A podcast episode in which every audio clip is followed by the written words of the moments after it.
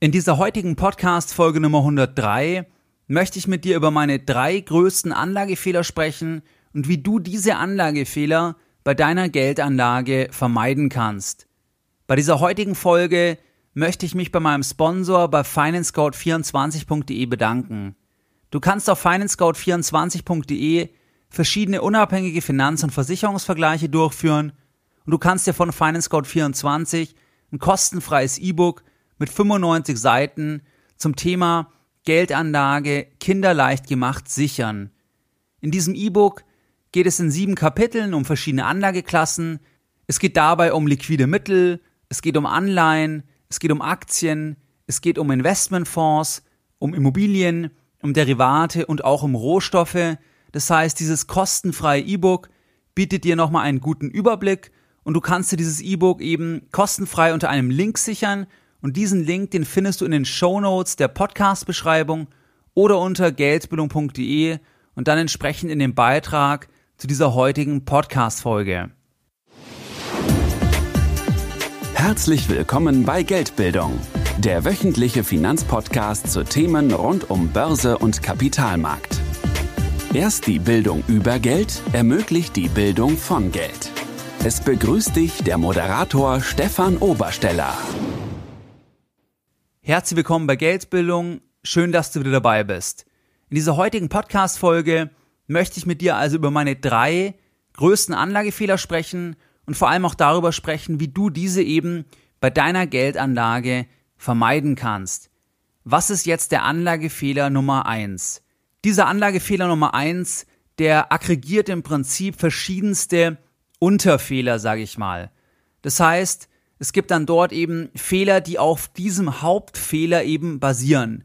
Und dieser Hauptfehler ist, dass ich mich viel zu lange von der täglichen Berichterstattung eben hab blenden lassen und diese Berichterstattung auch verwendet habe, um falsche Anlageentscheidungen oder vorschnelle Anlageentscheidungen eben zu treffen. Was meine ich jetzt mit Berichterstattung? Mit der Berichterstattung meine ich vor allem die ganzen Kommentare rund um das Tagesgeschäft der Börse. Das sind dann Kommentare wie der Goldpreis ist heute um drei Prozent gefallen, Komma, weil und dann kommt die Erklärung, weil zum Beispiel Anleger von steigenden Zinsen ausgehen, weil Anleger sich in Aktien flüchten, weil Anleger sich in Anleihen flüchten und so weiter. Das heißt, es passiert etwas, eine Assetklasse bewegt sich im Preis und dann kommt eben direkt von diesen ganzen Börsenkommentatoren eben die Erklärung, warum das so sein soll, angeblich, und am besten dann noch ein Ausblick, zum Beispiel Gold wird zusammenbrechen, der Preis, die Goldmünze steht in einem Jahr bei 800 Dollar und so weiter. Und diese Prognosen, diese Berichterstattung, die fasst eben Gerd Kommer unter dem Begriff Investmentpornografie zusammen. Und er sagt, dass 90 Prozent der Informationen über Wertpapiermärkte genau in diese Kategorie reinfallen und gefühlt kann ich diese Quote absolut teilen und ich habe zu lange falsche Entscheidungen auf der Basis eben von diesen Informationen getroffen, weil ich dann eben tätig geworden bin. Das heißt, ich habe dann gehandelt, habe zum Beispiel Aktien verkauft oder Aktien gekauft wegen der täglichen Berichterstattung. Gerd Kommer sagt eben, dass diese Informationen der finanziellen Gesundheit des Anlegers Schaden zutragen und im Prinzip die Nettorendite senken. Das kann ich eben bei mir absolut bestätigen und es war gerade so rund um die Finanzkrise 08, 09, 2010, wo ich auch falsche Entscheidungen eben wegen dieser Berichterstattung getroffen habe. Besser gesagt nicht wegen der Berichterstattung, sondern weil ich darauf aufgesprungen bin oder angesprungen bin weil ich eben Entscheidungen wegen diesen Berichten getätigt habe und die waren eben in aller Regel nicht der Nettorendite zuträglich. In der heutigen Zeit werden wir einfach von Informationen überflutet. Das heißt, den ganzen Tag werden wir wirklich zugemüllt, sage ich mal ganz hart, von Informationen. Das gilt nicht nur im Anlagebereich, das gilt ja auch, wenn du dir die Politik anschaust, auch wenn du dir die Sportberichterstattung anschaust. Das heißt, wir leben einfach in einem sehr schnelllebigen Zeitalter, wo wir permanent eben neue Informationen bekommen. diese Informationen müssen wir erstmal verarbeiten und dann eben auch priorisieren. Was hat eigentlich eine Relevanz für unser Leben? Und genauso ist es eben auch bei der Berichterstattung. Dort konnte ich eben einige Jahre, oder besser gesagt vor einigen Jahren, das nicht richtig priorisieren und habe dann eben falsche Entscheidungen getroffen. Ich habe im Prinzip den Wald vor lauter Bäumen nicht mehr gesehen und das auch vor allem deswegen, weil ich mich viel zu intensiv eben mit der täglichen Berichterstattung beschäftigt habe, weil ich einen Fehler gemacht habe. Ich dachte, je mehr ich mich damit beschäftige, desto besser werden meine Anlageentscheidungen sein, weil ich ja dann mehr weiß. Wenn ich jetzt zum Beispiel eine BMW AG kaufen möchte und ich beschäftige mich permanent damit, dann weiß ich mehr, dann kann ich eine bessere Entscheidung treffen. Das war zumindest vor ein paar Jahren meine Meinung und ich kann ganz klar sagen, dem ist nicht so. Mehr Informationen bringen dir im Anlagebereich nicht zwingend eine bessere Anlageentscheidung, sondern sie verwirren dich öfters. Und gerade eben diese tagesaktuellen Bewertungen, Meinungen, Informationen, die bringen dir als Privatanleger zu 90, 95 Prozent überhaupt nichts und schaden eben alleinig deiner Nettorendite. Genau das war eben bei mir der Fall. Das war eben wirklich ein großer Anlagefehler, weil ich dann zum Beispiel eben nach der Finanzkrise zu wenig wieder eingestiegen bin, vor der Finanzkrise oder mittendrin teilweise ausgestiegen bin. Und das würde ich heute völlig anders machen, weil ich heute eben mir eine eigene Meinung bilden würde und dann diese Meinung auf der Basis meiner Erfahrungen, auch aus der Vergangenheit und eben grundsätzlich auch von meinen Kenntnissen, von meiner Geldbildung, dann würde ich dort eine Entscheidung treffen und es selbst umsetzen und mich nicht eben von der Tagespresse eigentlich blenden lassen. Grundsätzlich kannst du nämlich alle Prognosen, die gesamte Berichterstattung im Prinzip unter dem Begriff der Prognose-Illusion zusammenfassen. Und hier kann ich dir ein Buch empfehlen, und zwar von Rolf Dobelli, Die Kunst des klaren Denkens. Das Buch werde ich dir auch in den Show Notes verlinken. Und dort geht es auch genau um diese Illusion. Das heißt, Börsenexperten, alle die eben dieses Geschehen kommentieren, die dann sagen, der Goldpreis geht 500 Dollar rauf, der Ölpreis geht 20 Dollar runter, die bezahlen keinen Preis, wenn sie falsch liegen. Das heißt, die Downside ist minimal. Wenn sie aber mit einer Vorhersage richtig liegen, was sie irgendwann sowieso machen werden, weil wenn du 20 Sachen irgendwo vorhersagst, dann wirst du rein aus Statistikgründen irgendwann richtig liegen, dann können sich damit rühmen und damit dann eben Geld verdienen oder bekannter werden. Und das Problem ist halt, je komplexer ein System ist und je länger der Horizont ist, desto schwieriger ist es eben, Prognosen abzugeben. Und genau da greifen ja eigentlich alle Anlageprognosen ein, dass wir eben eine Prognose erwarten auf zwei, drei, vier Jahre, zum Beispiel nach der Finanzkrise. Es wird Jahre dauern, bis sich die Wirtschaft wieder erholt. So eine Aussage macht überhaupt keinen Sinn, weil man es gar nicht beurteilen kann, weil es eben so komplex ist, dass es viel schneller gehen kann oder viel länger dauern kann. Und in dem Fall der Finanzkrise ging die Erholung viel, viel schneller und die Aktienmärkte haben viel schneller wieder zugelegt, als eben im Prinzip die allgemeine Berichterstattung es damals eben suggeriert hatte. Und die Leute sind erst dann wieder eingestiegen oder haben darüber positiv berichtet, wo eben die Börsen, der DAX schon wieder mehrere tausend Punkte zugelegt haben. Und das ist genau das Problem.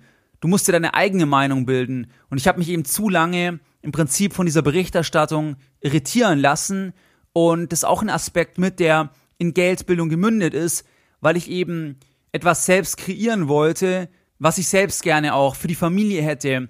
Also im Prinzip eine unabhängige Sicht, eine neutrale Sicht, eine nicht tagesbezogene Sicht, sondern eine langfristig bezogene Sicht ohne Berücksichtigung eben im Prinzip der ganzen Tagesgeschehnisse und auch eine ehrliche Sicht, dass man eben keine konkreten Prognosen machen kann. Niemand kann dir sagen, wie Gold Ende des Jahres stehen wird. Und trotzdem habe ich in meinem letzten Newsletter geschrieben, dass ich eben Gold als Beimischung empfehle. Und meine Erklärung ist eine ganz andere. Meine Erklärung ist, dass im Prinzip Gold immer ein Zahlungsmittel war wir haben Gold immer einen Wert zugeschrieben. Ich gehe davon aus, es wird auch in der Zukunft so sein. Ich weiß aber nicht, welcher Wert das genau sein wird. Ich gehe aber davon aus, dass das in etwa die Kaufkraft sein wird. Das ist meine Prognose. Meine Prognose ist nicht, dass der Goldpreis bei 1500 Dollar stehen wird zum 31.12.2016. Das wäre völlig unseriös. Ein konkretes Beispiel, wo ich Geld verloren habe, war zum Beispiel, ich wollte viel früher nach der Finanzkrise beim Tief wieder einsteigen bei Werten wie bei BASF oder auch bei BMW oder bei Siemens, weil ich halt gesagt habe, dass im Prinzip diese Unternehmen nichts direkt mit den Banken, mit den Versicherungen zu tun haben und weil eben es irgendwann wieder raufgehen wird und diese Unternehmen wurden vor allem auch mitverkauft, weil die gesamte Börse gefallen ist. Aber nicht, weil es den Unternehmen per se so schlecht geht. Ich habe es aber nur punktuell oder nicht im vollen Umfang durchgezogen, weil ich mich eben hab blenden lassen. Und heute würde ich bei der nächsten Krise völlig anders reagieren, völlig anders vorgehen, weil ich eben viel klarer und mir eine viel eigenständigere Meinung bilden kann und die eben auch gegenüber einer Mainstream-Meinung für mich selbst eben und in meinen Beratungen realisieren würde, weil es eben viel gefestigter ist. Es ist aber verdammt schwierig, weil du eben permanent wirklich überladen wirst von diesen Tagesmeldungen, Horrorszenarien und es sehr schwierig ist, sich dort eben durchzusetzen und eine eigenständige Meinung zu treffen, die vielleicht sogar eben konträr zur Mainstream-Meinung ist. Was sind jetzt meine Tipps, wie du diesen Anlagefehler vermeiden kannst oder eben für dich besser umsetzen kannst, egal ob du jetzt am Anfang stehst oder schon ein Börsenprofi bist. Ich kann dir nur empfehlen, die Berichterstattung teilweise oder ganz zu ignorieren, beziehungsweise immer in dem Bewusstsein zu sein, dass eben diese Infos sehr, sehr wahrscheinlich für dich keine Relevanz haben. Wenn du ein langfristiger Anleger bist, dann haben diese Infos keine Relevanz, weil es eben keinen so großen Einfluss haben wird auf dein Portfolio, wie es eben die Finanzbranche oder wie es die Berichterstattung eben suggeriert, dass man sofort sich anpassen müsste, wenn was in China passiert, in den USA, wenn was in der Eurozone passiert. Man müsste sofort reagieren, um eben sich dann zu wappnen. Und das ist eben ein Irrtum, weil in den aller, allermeisten Fällen musst du gar nicht reagieren, beziehungsweise hat es eben einen viel kleineren Einfluss, wie wir eben denken oder wie es eben suggeriert wird. Ferner musst du überprüfen, der, der die Prognose gibt, was hat der davon, wenn er dir empfiehlt, zum Beispiel etwas zu verkaufen oder zu kaufen? Profitiert er da irgendwo davon? Hat er einen Vorteil? Ist er da beteiligt? Was sind dort die Zusammenhänge? Generell kann ich dir nur empfehlen, eben an deiner eigenen Geldbildung zu arbeiten und zu versuchen, eine eigene unabhängige Meinung zu bilden, unabhängig eben von der Mainstream-Meinung, von der gesamten Meinung, weil das ist einfach so, wenn du dieser Meinung folgen wirst, wirst du keine gute Nettorendite machen. Und es sagen ja ganz viele erfolgreiche Anleger, du musst dich dort abkapseln, weil dieses permanente Hin und Her macht eben nur eines, und zwar die Taschen leer. Und es ist einfach so, ist ein blöder Spruch, ein trivialer Spruch, aber das entspricht auch meiner Erfahrung und ich glaube, das macht auch Sinn, weil eben die Interessensgelagen völlig verschieden sind. Die Berichterstattung profitiert von Gier, von Angst. Und du willst ja eigentlich nur kaufen, ab und an dich mal kümmern, aber im Prinzip, dass du langfristig eben mehr aus deinem Geld machen kannst.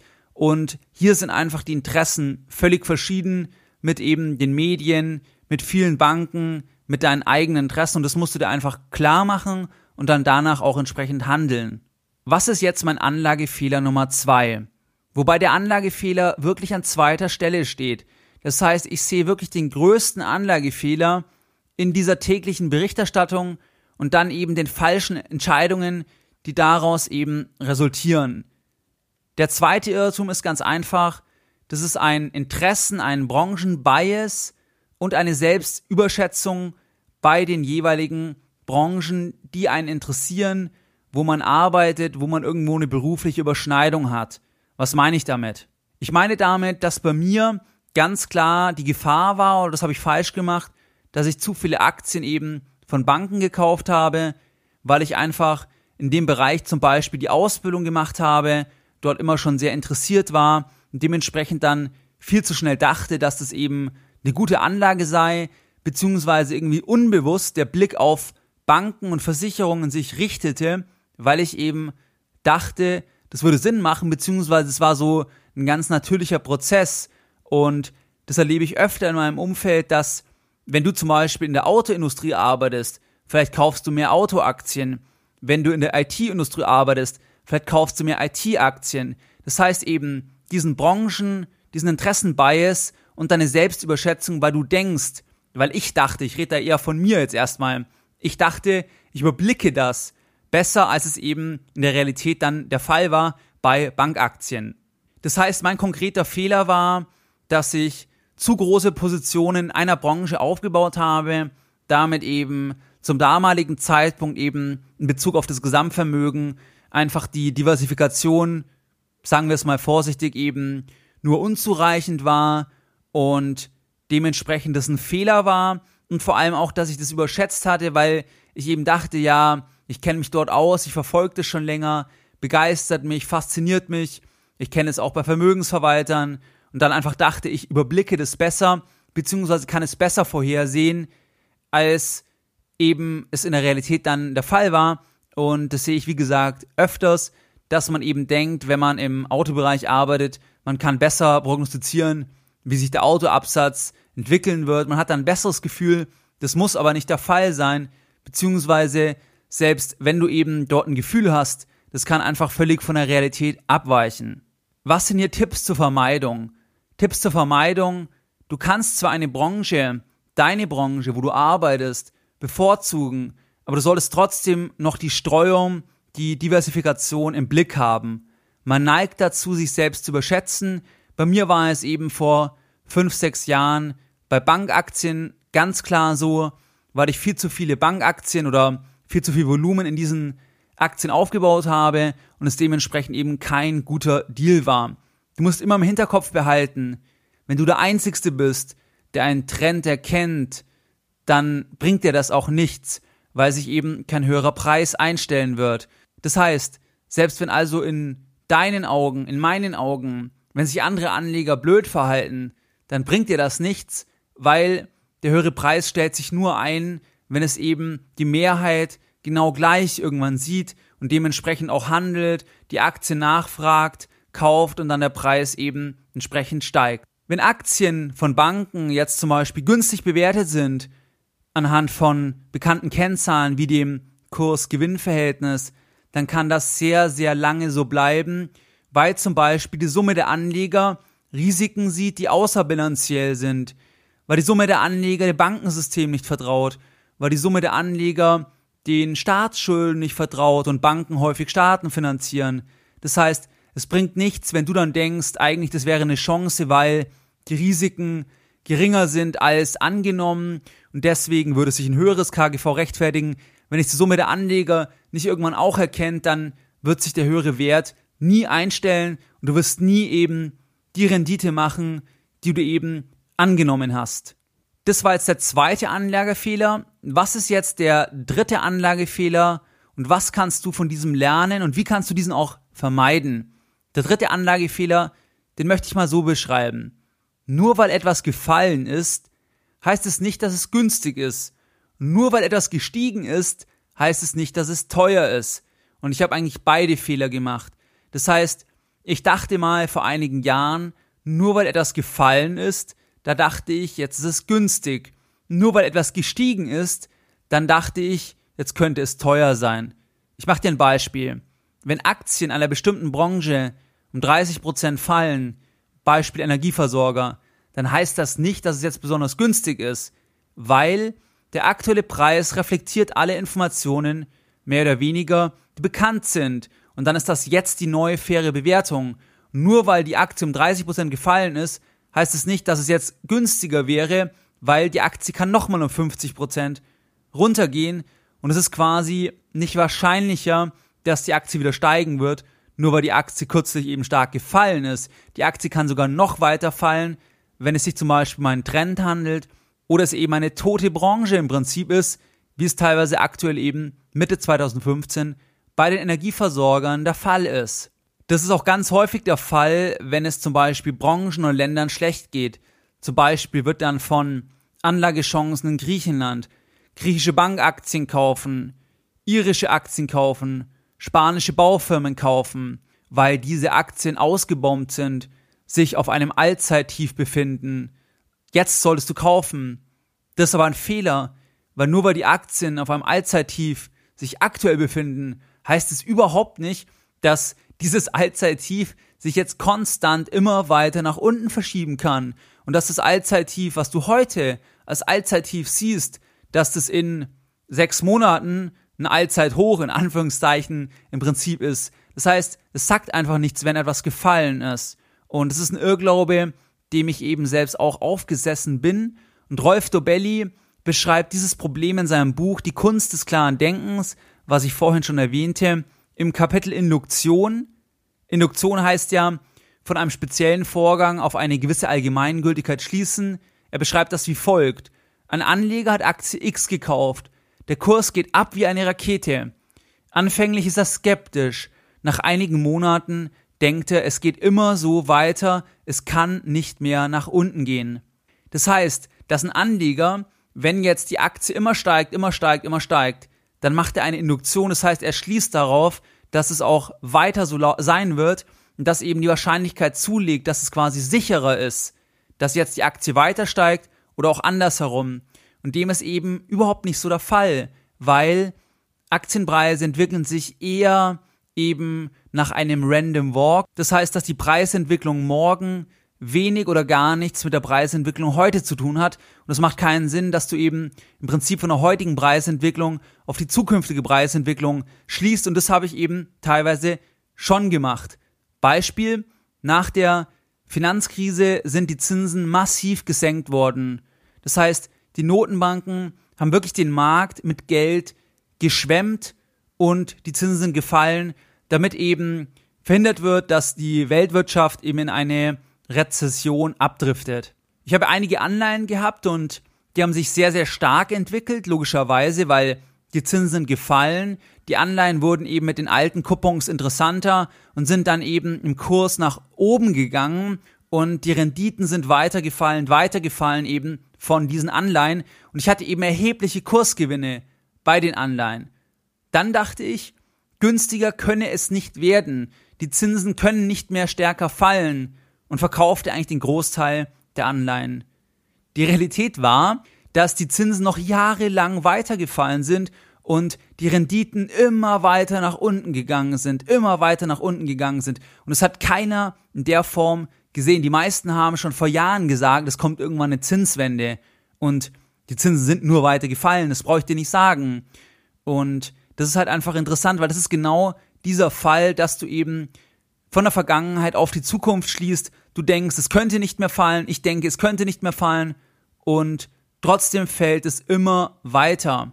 Und hier ist es halt so, dass ich da wirklich viel Geld einfach stehen hab lassen, weil einfach rein von der Systematik bei Anleihen, wenn du 1000 Euro in einer Anleihe hast, die einen Coupon von 5% bezahlt und die Anleihe steht jetzt bei 100, das heißt Coupon 5%, Rendite 5%. Die Rendite berücksichtigt immer noch die Restlaufzeit und eben auch den Kurs der Anleihe. Also wenn der Kurs der Anleihe über 100 ist, dann ist die Rendite geringer als der Coupon und andersherum. Das heißt, wenn jetzt mehr Leute diese Anleihe kaufen, dann steigt der Kurs und ich habe einen Kursgewinn und die Rendite fällt eben unter den Coupon, also unter 5%. Und das war eben da der Fall. Da sind die Anleihen dann gestiegen auf 105, 106, 107 und so weiter. Und ich dachte dann, es kann ja nicht so weitergehen. Wenn die Zinsen wieder steigen, dann fällt eben der Anleihenkurs, was auch so gewesen wäre. Leider oder Gott sei Dank, je nachdem, sind die Zinsen eben nicht gestiegen, sondern weiter gefallen und dementsprechend lag ich da eben völlig falsch. Was sind jetzt Tipps zur Vermeidung dieses Anlagefehlers? Punkt eins: Es kann immer viel extremer werden, als es wir uns vorstellen können. Beispiel eben die Zinsen. Die Zinsen können immer weiter fallen. Die Zinsen können viel länger auf einem geringen Niveau bleiben, wie wir uns jemals vorstellen können. Das ist meine Lesson learned weil das war genau hier der Fall. Und wenn ich die Anleihen behalten hätte, dann wären die immer weiter nach oben gestiegen und noch über Jahre, weil es wirklich eben vor Jahren war, wo ich die verkauft habe. Übertreibungen können eben sehr, sehr lange in die eine oder in die andere Richtung laufen. Und da gibt es ein gutes Zitat vom Ökonomen Keynes. Der Markt kann sich länger irrational verhalten, als man selbst zahlungsfähig bleibt. Das ist genau der Punkt. Das heißt, Märkte können irrational sein und das über einen langen Zeitraum. Was wäre bei den Anleihen jetzt besser gewesen? Bei den Anleihen wäre es besser gewesen, eben im Prinzip diese eben nicht zu verkaufen, beziehungsweise einfach dabei zu bleiben oder bis zur Endfälligkeit zu halten. Aber ich wollte eben den Kursgewinn einloggen und habe deswegen verkauft, was eben jetzt im Rückblick ein Fehler gewesen ist. Und da gibt es noch viele andere Beispiele, aber das ist einfach ein zentrales Beispiel und das will ich dir hier in diesem dritten Anlagefehler eben mitgeben. Was sind jetzt die Lessons learned in dieser heutigen Podcast-Folge Nummer 103? Deine Lessons learned in der heutigen Podcast-Folge. Anlagefehler Nummer 1. Zu stark auf Börsenberichte gehört und dadurch eben schlechte Entscheidungen getroffen. Das heißt, achte darauf, dass du nicht zu viel eben von diesen Störgeräuschen konsumierst, beziehungsweise erinnere dich immer daran, dass die in den allermeisten Fällen keine Relevanz für deine Anlagestrategie haben. Fehler Nummer zwei, zu starker Bias auf Branchenaktien, auf Aktien, wo ich eben dachte, dass ich mich besonders gut auskenne und mich dann eben in der Prognostizierung der Entwicklung dieser Branchen überschätzte und vielleicht geht dir das auch so, wenn du im IT-Bereich arbeitest, überschätze nicht deine Prognosefähigkeit von Unternehmen aus dem IT-Sektor, weil die Zukunft eben schwer zu prognostizieren ist, selbst wenn man sich eben sehr, sehr gut in einem bestimmten Bereich auskennt. Was ist der Fehler Nummer drei? Nur weil etwas gefallen ist, heißt es nicht, dass es günstig ist. Nur weil etwas gestiegen ist, heißt es nicht, dass es teuer ist. Diese beiden Erkenntnisse wusste ich nicht und habe ich falsch umgesetzt. Beispiel eben mit den Zinsen, wo ich eben dachte, wenn die Zinsen schon gefallen sind, so weit, dann muss es irgendwann wieder raufgehen. Das Gegenteil war der Fall. Die Zinsen sind immer weiter gefallen und damit die Renditen der Anleihen immer weiter eben geschrumpft, beziehungsweise die Kurse eben immer weiter gestiegen. Wie du es gewohnt bist, möchte ich auch die heutige Podcast-Folge wieder mit einem Zitat beenden und heute ein Zitat von Karl Valentin. Prognosen sind schwierig, besonders wenn sie die Zukunft betreffen. Mehr Informationen zu Themen rund um Börse und Kapitalmarkt findest du unter www.geldbildung.de. Und immer daran denken, Bildung hat die beste Rendite.